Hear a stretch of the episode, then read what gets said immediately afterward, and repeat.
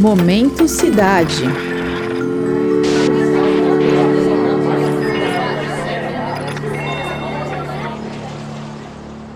Mesmo longe dos produtores de alimentos, muitos de nós que moram em grandes cidades têm acesso ao que se produz de melhor em frutas, vegetais e carnes.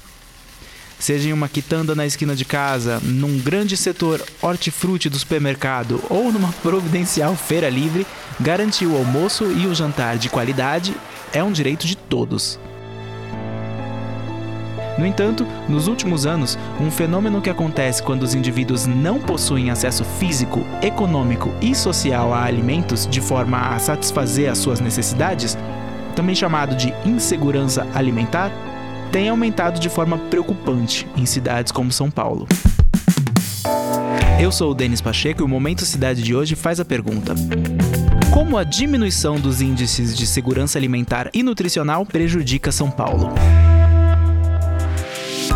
No episódio de hoje, a repórter Gabriele Koga entrevista a pesquisadora Camila Munafó Serpa, autora da tese de doutorado Fatores associados ao nível de segurança alimentar e nutricional no município e estado de São Paulo, uma análise dos resultados obtidos pela escala brasileira de insegurança alimentar. Orientada pela professora Denise Cavalini Cirilo e defendida no programa de pós-graduação Interunidades em Nutrição Humana Aplicada da USP. Oi, Gabi. Oi, Denis e ouvintes. Depois de anos em declínio, o número de indivíduos malnutridos, a insegurança alimentar e a fome voltaram a crescer. Segundo a pesquisa Gallup, a insegurança alimentar no Brasil atingiu patamar recorde no final de 2021 e superou, pela primeira vez, a média global. Dados como esse motivaram a Camila a estudar a relação dos fatores socioeconômicos e demográficos com o assunto. Só para você saber, o nível de insegurança alimentar no Brasil ultrapassou o patamar dos anos 2000. A taxa saltou de 17% em 2014 para 36% no final do ano passado. E eu justamente tive o objetivo de entender né, quais eram os determinantes, quais os fatores que de fato tiveram a ver com esse declínio da segurança alimentar e nutricional domiciliar entender o preço por caloria pago em, cada uma dessas localidades e conforme os grupos de alimentos, né? A gente tem a categorização nova que classifica os alimentos em, em natura, minimamente processados, processados e ultraprocessados. Então também queria entender se porventura o custo, né, dos alimentos conforme cada uma dessas categorias também poderia impactar no nível de segurança alimentar e nutricional do domicílio. Para começar, é importante entender que a segurança alimentar e nutricional parte do pressuposto que o indivíduo tem o um acesso regular e permanente aos alimentos, de qualidade e na quantidade ideal, sem comprometer o acesso às outras necessidades. Às vezes a gente ouve esse termo, né, segurança alimentar, a gente pensa que isso está relacionado à qualidade microbiológica do alimento apenas, né, do alimento estar ali livre de qualquer toxina contaminante. De fato, isso também faz parte do conceito, né? Porque a gente está falando em, em, alimentos de qualidade, mas o principal é que a pessoa consiga comprar os alimentos. Então, de fato, quando a gente está pensando em insegurança alimentar, a gente está eh, dizendo justamente desse domicílio que não tem condições ou não consegue garantir os alimentos na quantidade, na qualidade ideal para a sua família. A pesquisa da Camila se propôs a analisar fatores associados ao nível de segurança alimentar e nutricional em São Paulo Paulo, de acordo com os resultados obtidos pela Escala Brasileira de Insegurança Alimentar. E ela dá detalhes sobre o assunto ela tem o objetivo de classificar né, o domicílio em segurança alimentar é, leve, moderado ou grave, ou em segurança alimentar e nutricional. É uma escala aí que tem 14 perguntas e justamente o, o teor das perguntas, né? Por exemplo, é, perguntar se nos últimos três meses os moradores tiveram alguma preocupação de que a comida acabasse antes de que pudessem comprar, ou se a renda seria suficiente para comprar os alimentos, ou se alguém deixou de se alimentar, algum adulto, por exemplo, deixou de se alimentar para poder alimentar uma criança, ou se, por exemplo, a qualidade da alimentação não estava como se esperava por conta do custo com as respostas obtidas, então é feita a classificação, né, se o domicílio tem ou não segurança alimentar. A insegurança alimentar e nutricional é considerada um fenômeno multifatorial. Por isso, problemas como obesidade, doenças crônicas não transmissíveis e transtornos mentais podem ser desencadeados ou favorecidos por essas condições.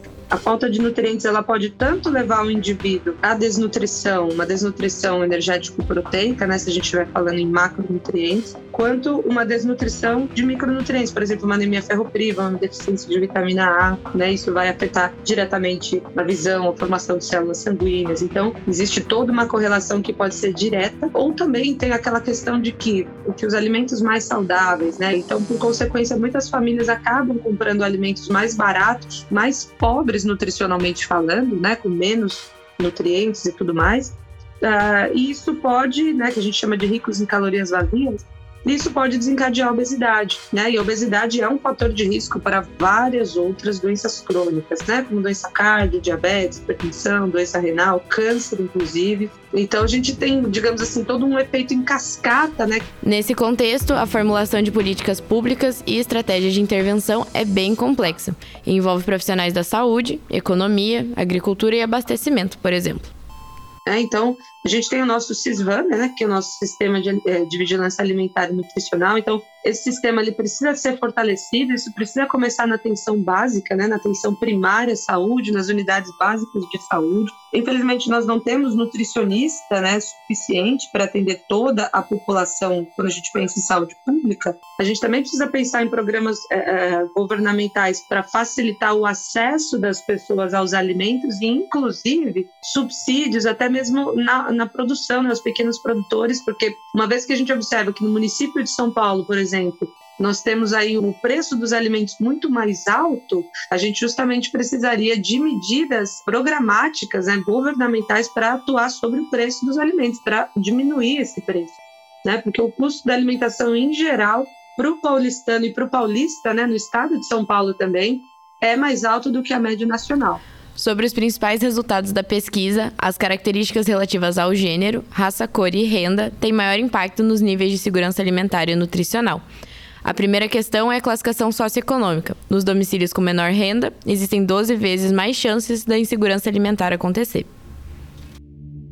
Ser do sexo feminino também aumenta bastante a chance, né, em mais de 30% aumenta a chance de insegurança alimentar quando a pessoa do sexo feminino é o indivíduo de referência da família, né? Nós sabemos que existe uma desigualdade grande quando a gente pensa, por exemplo, uh, no valor dos salários pagos, às vezes para a mesma função entre homens e mulheres, e em relação à raça cor também, né? Que ser de raça branca foi um fator protetor para a insegurança alimentar e nutricional, né? Então diminui a chance de o domicílio ter insegurança alimentar e nutricional. Então, isso também aponta né, para o triste cenário de racismo estrutural que nós ainda temos, a questão da idade também da escolaridade, a presença do saneamento também tiveram sua associação aí à, à insegurança alimentar e nutricional.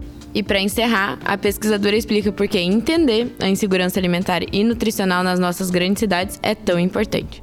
Bom, é importante que a gente mantenha o holofote sobre isso, acho que principalmente agora, né? Como eu citei, nós estamos nesse momento é, término de pandemia, entre aspas, né? Então agora a situação ficou ainda mais caótica, porque toda a cadeia de abastecimento de alimentos foi afetada, todo o nosso sistema econômico. Então, assim, é uma preocupação, porque os índices de desnutrição vão aumentando, né? Vão piorando. Então, uh, isso afeta diretamente a saúde e a qualidade de vida do indivíduo. Então, o que a gente mais quer é que as pessoas vivam mais e vivam melhor. A alimentação é, é fundamental, a gente precisa olhar para isso, precisa entender como os domicílios estão nessa questão de segurança alimentar e nutricional. E quando a gente fala que a saúde é um direito de todos e um dever do Estado, a continuação dessa frase né, da legislação é que o dever do Estado ele não exclui das pessoas e da sociedade.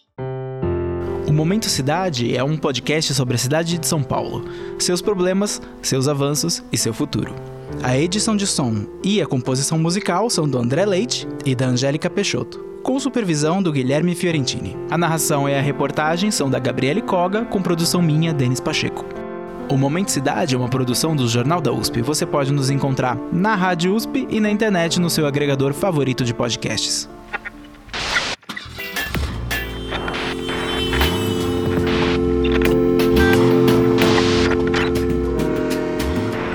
Momento Cidade.